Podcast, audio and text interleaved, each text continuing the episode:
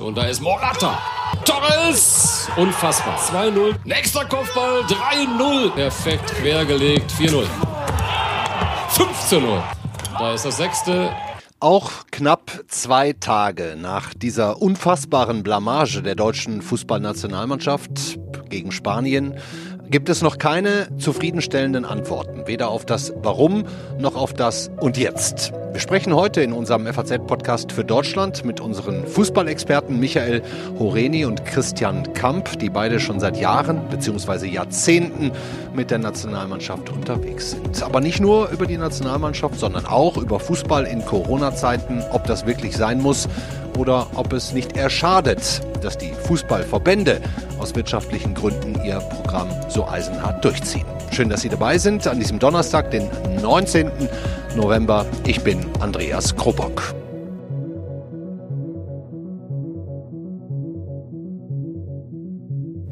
Um die Ratlosigkeit nach diesem denkwürdigen 0 zu 6 in Spanien anschaulich zu machen, ich bitte schon mal vorab um Entschuldigung, wir wollen ja eigentlich niemanden lächerlich machen, aber Übertreibung macht anschaulich. Deswegen haben wir mal gezählt, wie oft der Bundestrainer Joachim Löw irgendwie gesagt hat im Interview nach dem Spiel in der ARD. Irgendwie, irgendwie, irgendwie, irgendwie, irgendwie, irgendwie, irgendwie, irgendwie, irgendwie, irgendwie, irgendwie. Das waren irgendwie, geschlagene zwölf genau. Irgendwies. Und ohne dem Bundestrainer zu nahe treten zu wollen, für meinen Geschmack hatte er nicht nur keine Erklärung für das, was da auf dem Rasen passiert ist, sondern war auch ziemlich überrascht.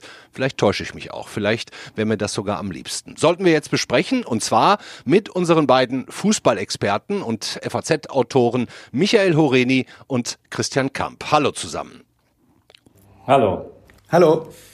Vielleicht mal kurz für den Hintergrund. Danach wurde ich schon gefragt, sind Sie beide eigentlich bei den Spielen im Stadion im Moment? Geht das? Das ist unterschiedlich, das muss man sagen. Also in Sevilla waren wir beide nicht, auch wegen dieses hohen Infektionsgeschehens in Spanien. Und wir waren auch nicht bei dem Länderspiel in der Ukraine, in Kiew, wo das Infektionsgeschehen im Oktober auch sehr hoch war. Ansonsten bei den deutschen Spielen in Deutschland versuchen wir immer dabei zu sein. Hm. Also das heißt auch die Entscheidung, nicht nach Spanien zu fahren, ist dann eine Entscheidung der FAZ von Ihnen persönlich gewesen, sich einfach diesem Risiko nicht auszusetzen.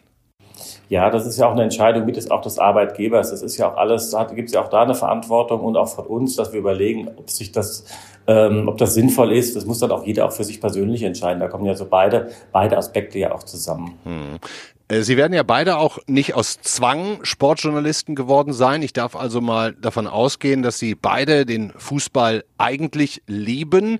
Aber macht Ihnen das so wie jetzt in dieser Corona-Zeit überhaupt noch Spaß? Also man muss schon sagen, dass der Spaß äh, ganz extrem gelitten hat. Ich glaube, das äh, merken ja alle, die, die sich für Fußball interessieren und die das jetzt mitkriegen. Ich glaube, dass auch die Phase jetzt noch mal schwerer ist als am Anfang der Corona-Zeit, als das irgendwie auch noch sagen den Reiz des Neuen irgendwie hatte in gewisser Weise. Aber inzwischen glaube ich, also ist es für jeden ein Stück weit auch eine Qual, das ähm, mitzuerleben. ähm, davon aber ist die berufliche Seite natürlich schon zu trennen. Also ich meine, den, den Fußball zu beobachten, zu beschreiben, zu bewerten, das funktioniert natürlich unabhängig davon, aber obendrauf liegt natürlich jetzt immer auch die, also liegen ja auch immer politische Fragen, gesundheitspolitische Fragen und mhm. die ganze Diskussion, was jetzt sinnvoll ist und was nicht. Also das hat sich natürlich als weiteres Thema sehr stark drüber gelegt. Mhm. Kann es sein, dass es den Spielern auch nicht mehr so viel Spaß macht gerade? Das dürften die als Profis ja eigentlich niemals laut aussprechen. Ja, ehrlicherweise bin ich davon überzeugt und die sagen es ja auch, dass immer wieder was fehlt. Auch als die Bayern selbst die Champions League gewonnen haben, da auch war das immer wieder zu hören.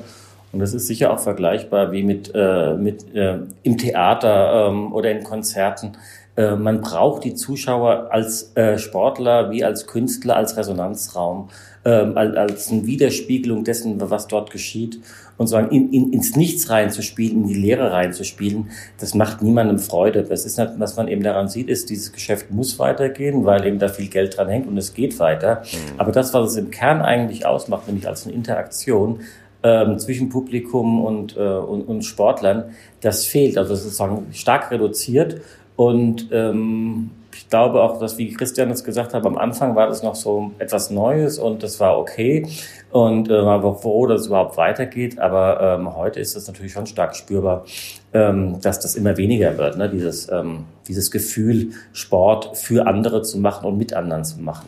Wenn wir jetzt nochmal auf dieses 0 zu 6 schauen, ähm, glauben Sie, das wäre in einem vollen Stadion, hätte sowas auch passieren können? Also hätte, hat Corona da eventuell einstellungsmäßig bei den deutschen Spielern eine Rolle gespielt? Naja, vielleicht wäre es dann eher 10-0 ausgegangen. Nee, aber Spaß beiseite. Meine, die Deutschen hatten ja, also das 6-0 war ja, ich will ja nicht sagen, dass es schon fast schmeichelhaft war, aber ähm, es gibt ja Spiele, die laufen ganz, ganz blöd und da steht es irgendwie 2-0, 3-0 und am Ende bricht eine Mannschaft zusammen und dann ist dann die Nieder, wie es dann immer so schön heißt, ähm, ähm, die Niederlage ist zu hoch ausgefallen.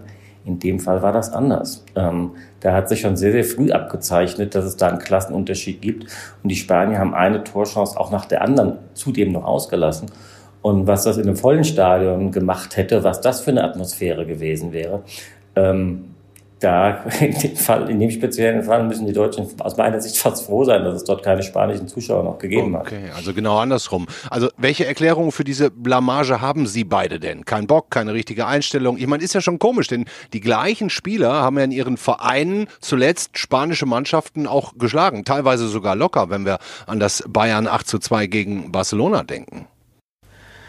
Also sagen wir so, ich war auch überrascht, eine deutsche Mannschaft zu sehen, die von Anfang an mit so wenig Leben auf dem Platz stand, die so sag mal, das Ganze willenlos über sich ergehen ließ. Das war schon ähm, der Kern des Ganzen. Also von vornherein irgendwie nicht mit der nicht mit der richtigen Anspannung oder nicht mit der richtigen Präsenz im Spiel zu sein. Ähm, also das war erschreckend, das habe ich so lange nicht gesehen. Ja, ich habe ich habe das ähnlich empfunden wie Christian.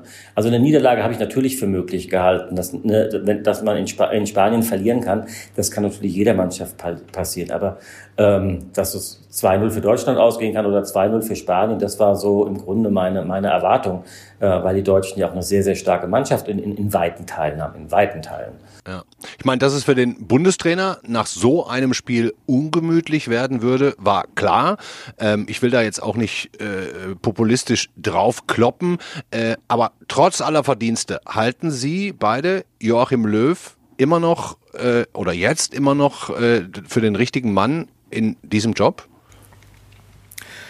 Nein, also ich glaube, das haben wir schon nach der WM deutlich zum Ausdruck gebracht, dass ähm, aus unserer Sicht da eine Trennung notwendig gewesen wäre. Und ich glaube, dass vieles aus dem, was jetzt zu sehen ist, ähm, daraus entstanden ist, dass damals keine Konsequenzen gezogen worden sind. Also die, ähm, die das Scheitern 2018 war so groß und so stark mit Löw verbunden, dass im Grunde alles, was danach passierte, doch von dieser Frage, ob er noch der Richtige ist, überlagert wird. Und das ist was, was sich jetzt praktisch zu einer quälenden Dauerdebatte entwickelt hat, die aus diesem vermeintlichen Neuaufbau wirklich eine sehr zähe Sache gemacht hat.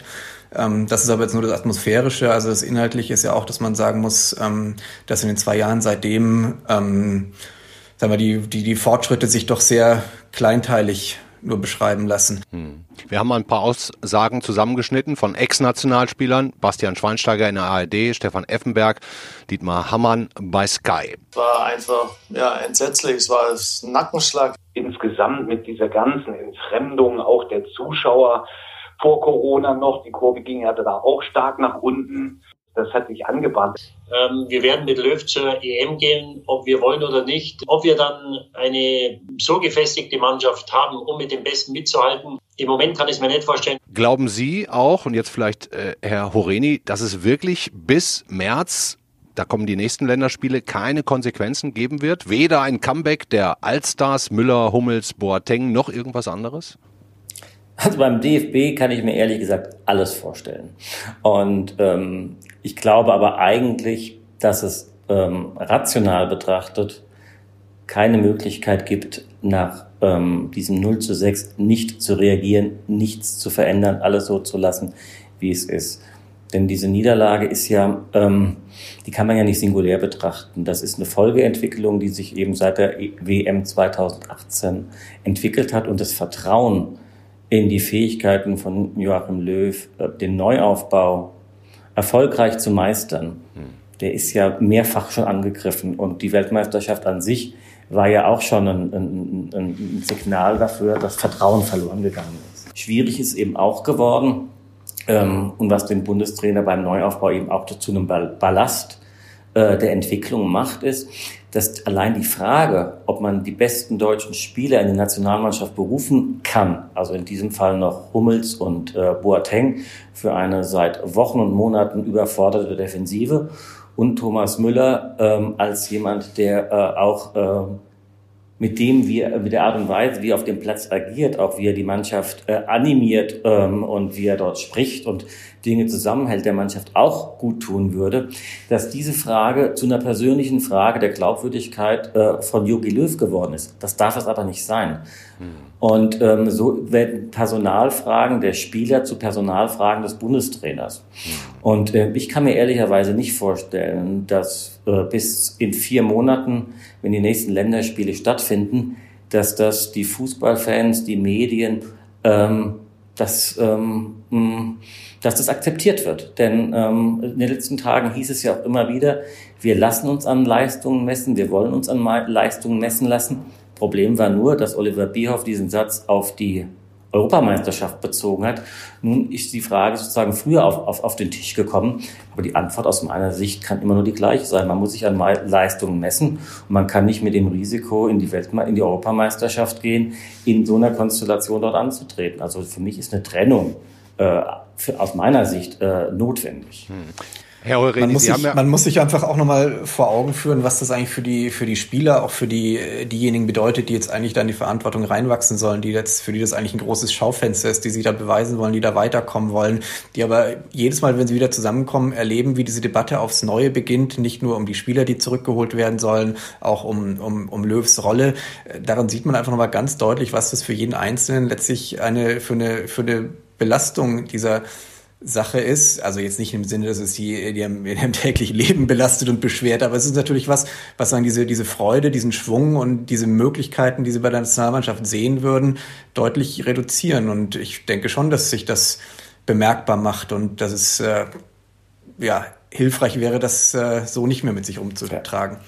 Herr Krobock, Sie hatten das am Anfang des Gesprächs auch angesprochen. Er sagte, das sind ja zum Teil die gleichen Spieler bei Bayern München, die äh, Real, die äh, FC Barcelona 8 zu 2 geschlagen haben und die jetzt äh, gegen Spanien äh, 0 zu 6 untergehen.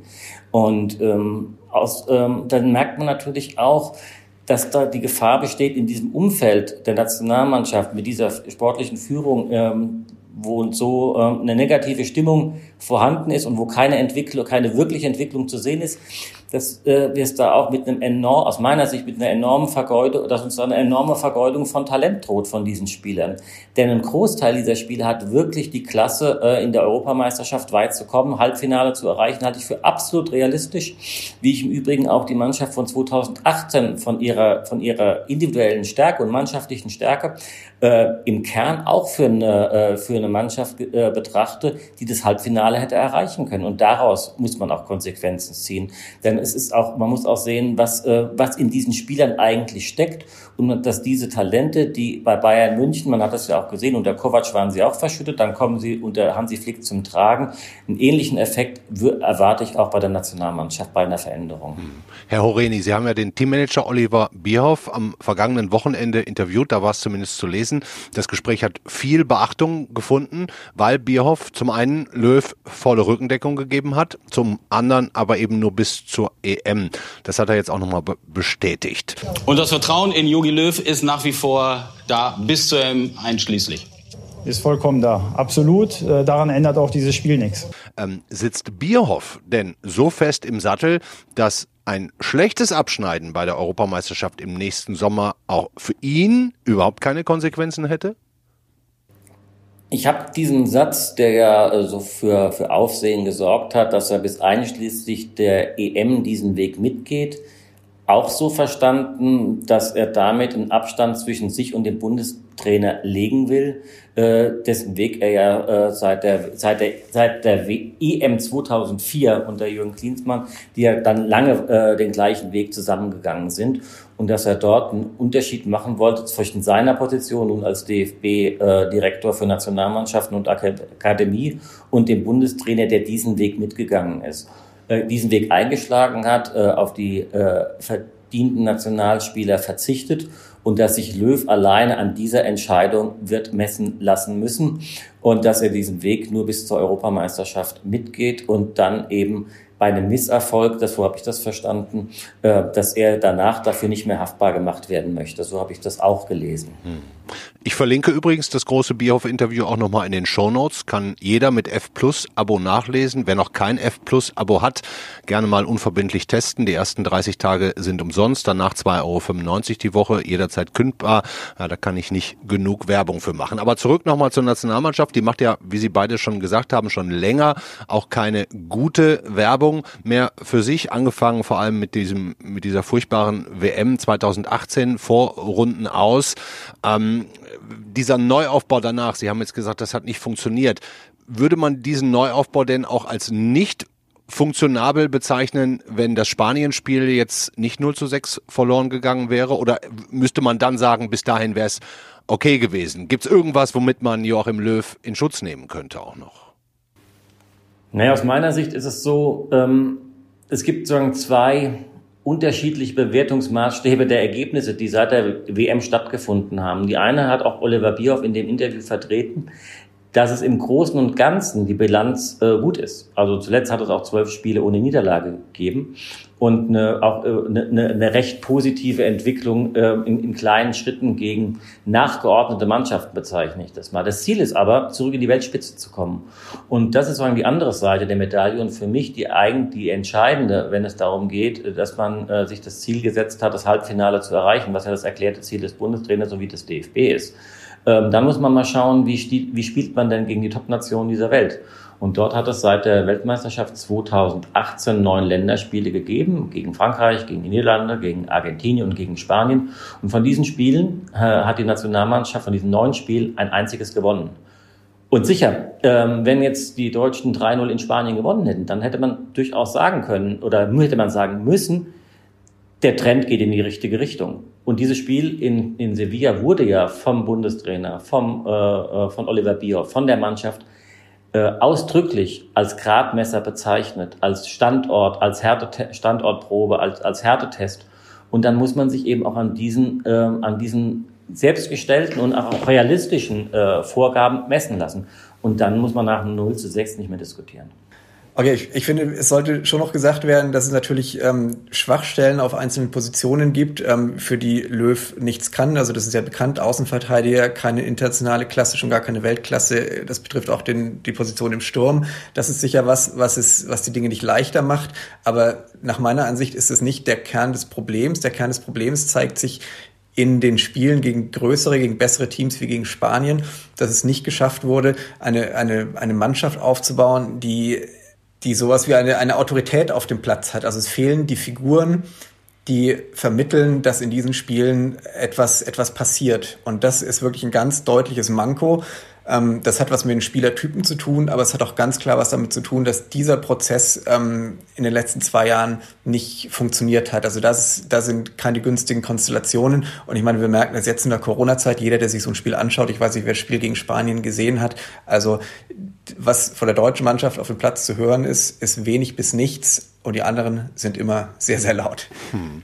Um vielleicht das Thema Nationalmannschaft jetzt abzuschließen, nochmal also die klare Frage in die Runde. Sie sagen beide, ähm, Sie würden, wenn Sie könnten, Joachim Löw ablösen. Aber gibt's denn beim DFB jemanden, der das ähnlich sehen könnte? Oder gucken die da eigentlich nur zu und, und, und niemand nimmt das Zepter in die Hand und man lässt eigentlich Bierhoff und Löw machen, was sie wollen? Was mir eben bei der Nationalmannschaft eben sehr stark fehlt und DFB fehlt, dass es dort eben ähm, keine wirklichen Checks und Balances gegenüber der Nationalmannschaft und äh, gibt und dass es dort ähm, keine, Kom keine Kompetenz mehr äh, außerhalb der Nationalmannschaft von Oliver Bierhoff und äh, Joachim Löw gibt in sportlichen Fragen, ähm, äh, die äh, denen auch mal auf den Zahn fühlen können und das auch mit, einer, mit Sitz und Stimmen im Präsidium tun könnten.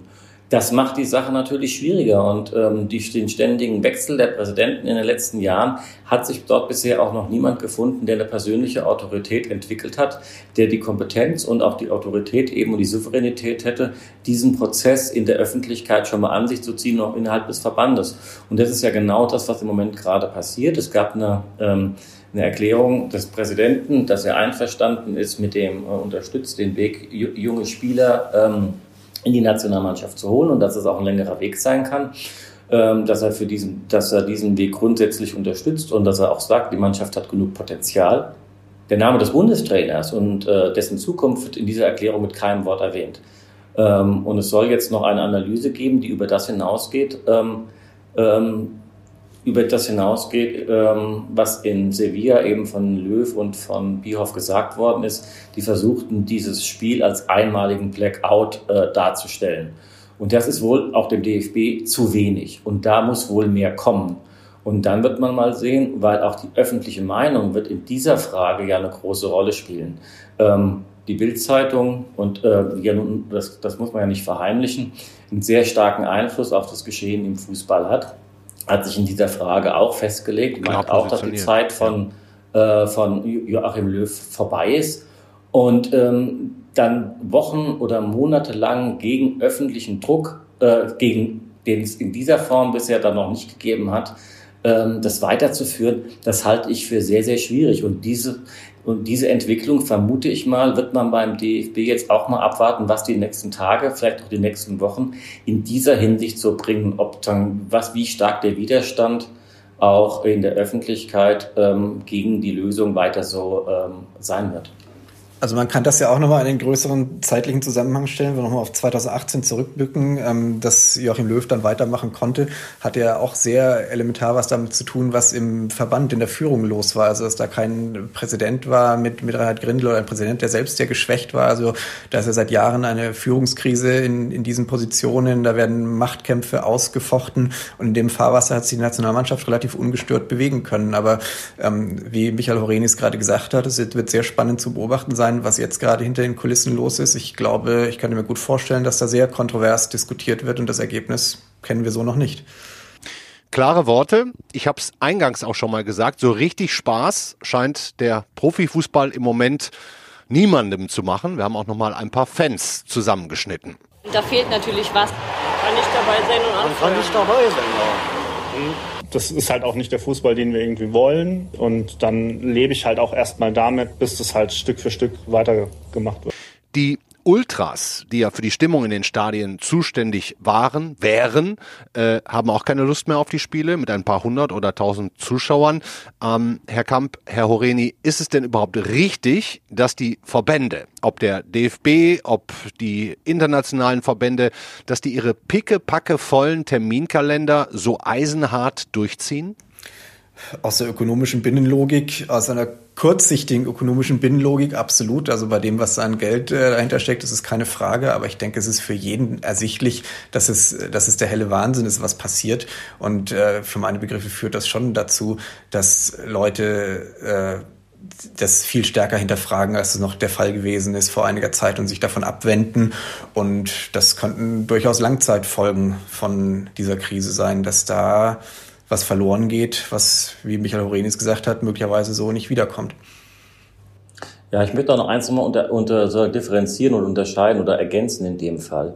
Ich glaube, es gibt nochmal einen ganz großen Unterschied zwischen dem Spielbetrieb in den nationalen Ligen ähm, und das, was wir die letzten zehn Tage erlebt haben. Ähm, Nations League. Genau. Rumreisen genau. aller Nationen quer durch Europa in einem Monat, in dem die Infektionsraten auf höchstem, auf höchstem Niveau gestiegen sind und überall die äh, jeder in allen Ländern ähm, die Bewegungsfreiheit der Menschen eingeschränkt wird, eingeschränkt ist und dass man so tut, als könnte man das alles so, so, äh, so weiterlaufen lassen. Und auch dort steigen ja in den Nationalmannschaften, wir haben es ja bei der Ukraine erlebt, da wird bis vier Stunden vom Spiel gegen Deutschland wart, muss gewartet werden, ob das Spiel stattfindet, weil am Vortag fünf äh, Teammitglieder, vier Spieler, der Manager äh, positiv getestet worden sind. Dann findet dieses Spiel aus meiner Sicht unter extrem fragwürdigen Umständen statt. Das hat, aus meiner Sicht hätte man das absagen müssen, wenn eine Infektion mit fünf, äh, wenn fünf Spieler infiziert oder fünf Teammitglieder infiziert sind. Und wenige Tage später stellt sich raus, ähm, dass nochmal drei ukrainische Spieler positiv getestet worden sind, zwei davon, die gegen Deutschland gespielt haben. Das halte ich nicht für verantwortlich. Und das ist nochmal eine ganz andere Frage zu dem, äh, dass Unternehmen natürlich versuchen, äh, Fußballunternehmen, ähm, ihren Geschäftsbetrieb am Laufen zu halten. Also das sind nochmal, das kommt nochmal erschwerend obendrauf. Ja, würde ich gerne auch nochmal drauf eingehen. Ich meine, wir haben, Sie haben es gerade gesagt, wöchentlich Corona-Fälle unter Fußballern. Ich glaube, wir hatten jetzt in den letzten Monaten hunderte ähm, ähm, Fußballer, die sich angesteckt haben. Bisher immer mit glimpflichem Ausgang. Was wäre denn, wenn jetzt tatsächlich mal, ich will es ich will's gar nicht sagen, ich klopfe auch dreimal auf Holz, ähm, ein Spieler sterben würde? Was, was würde das für dieses ganze System Profifußball bedeuten? Würde alles zusammenbrechen? Ja, so weit muss man, glaube ich, gar nicht gehen und so weit möchte ich auch gar nicht gehen und darüber möchte ich auch ehrlicherweise überhaupt nicht spekulieren. Ähm, und ähm, ich glaube, es reicht schon, wenn äh, die Spieler sich immer durch diese Reisen und durch diese weit verbreitete Infektion in, in der Bevölkerung so anstecken, dass der Spielbetrieb zum Erliegen kommt und äh, oder dann durch die äh, durch die Gesundheitsbehörden zum Erliegen gebracht wird. Ähm, das reicht schon, um die, um die um einige Bundesliga-Vereine in existenzielle Nöte noch in, die, in dieser Saison zu bringen. Und ähm, davon muss man sich dann erstmal erholen. Und von, von dem von ihrem Szenario, wie gesagt, da möchte ich gar nicht dran denken.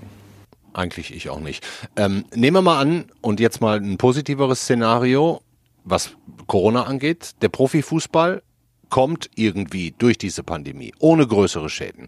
Ähm, wird denn danach, egal wann, Frühjahr, nächsten Sommer, wird überhaupt jemals wieder alles so wie vorher? Also erstmal, ich glaube schon, dass der Profifußball alles in allem durch diese Krise kommt. Also vielleicht äh, werden wir eine ganze Weile vielleicht auch nie wieder auf demselben Bedeutungs- oder gefühlten Bedeutungsniveau erleben, wie das, äh, wie das gewesen ist. Also das könnte sein, dass das eine ganze Weile dauert. Ähm, also es wird Profifußball weitergeben, da habe ich keinen Zweifel. Ob es wieder dasselbe sein wird, ich glaube, dazu können wir alle noch wenig sagen. Also das hängt natürlich wirklich sehr von den Umständen ab, unter denen Stadionbesuche wieder möglich sind. Ich glaube, das ist auch zu früh, um darüber schon konkrete Szenarien zu entwerfen. Also ich für mich kann das noch nicht beurteilen denke auch, dass sagen, dieser Blick in die Zukunft, da was Verlässliches behaupten zu können, wahrscheinlich jeden überfordert. Was man aber vielleicht vermutlich anführen kann, ist die Erfahrung, die wir jetzt in so vielen Bereichen haben, dass wir immer feststellen, dass Corona-Fehlentwicklungen, äh, dass die unter dem Brennglas immer sichtbarer werden. Und ähm, die, äh, der Bedeutungsverlust, den der Fußball schon in den, in den, in den letzten Jahren gehabt hat ähm, und auch Entfremdungstendenzen, und äh, ich glaube, das wird sich auch weiter, das wird sich verstärken. Ähm, und auch die Frage, ähm, voll, so ausverkaufte Stadien als eine Selbstverständlichkeit zu nehmen. Ich glaube, das ist bei vielen Vereinen wird das auch vorbei sein. Und in, inwieweit dann das überhaupt nochmal zurückkommt, ähm, das, ähm, ich denke, es wird in irgendeiner Weise zurückkommen. Ich habe jetzt gerade gehört, in, in, in Australien haben jetzt, äh, hat jetzt ein Spiel wieder vor 50.000 Zuschauern stattgefunden. Also das ist, dass es, dass das nicht, ähm, dass es auch diesen Wunsch gibt, diese Sehnsucht von vielen, das wird auch so sein. Aber ähm, im Moment ähm, kann man sich, glaube ich, das alles noch sehr, sehr schwer vorstellen, ähm, äh, wie volle Stadien sich anfühlen werden, ähm, bis ähm, dann tatsächlich Impfungen und ein größeres Maß an Sicherheit ähm, möglich ist, wenn Leute wieder ganz, ganz eng beieinander sind und ob die das dann überhaupt noch wollen in dieser Form. Meine Herren, Michael Horeni, Christian Kamp, ich danke Ihnen sehr herzlich für Ihre klaren Worte und für Ihre Einschätzungen. Alles Gute in die Homeoffices, nehme ich an, nach, ja. nach Frankfurt und Berlin. Danke auch. Ja, danke. Alles Tschüss. Gute. Tschüss. Alles Gute. Ciao. Das war der FAZ-Podcast für Deutschland an diesem Donnerstag, den 19. November. Die Fußball- und Sportredaktion der FAZ hat eine klare Meinung zur deutschen Nationalmannschaft. Da sollte es ohne Joachim Löw weitergehen. Ihnen wünsche ich heute einen schönen Abend. Ciao.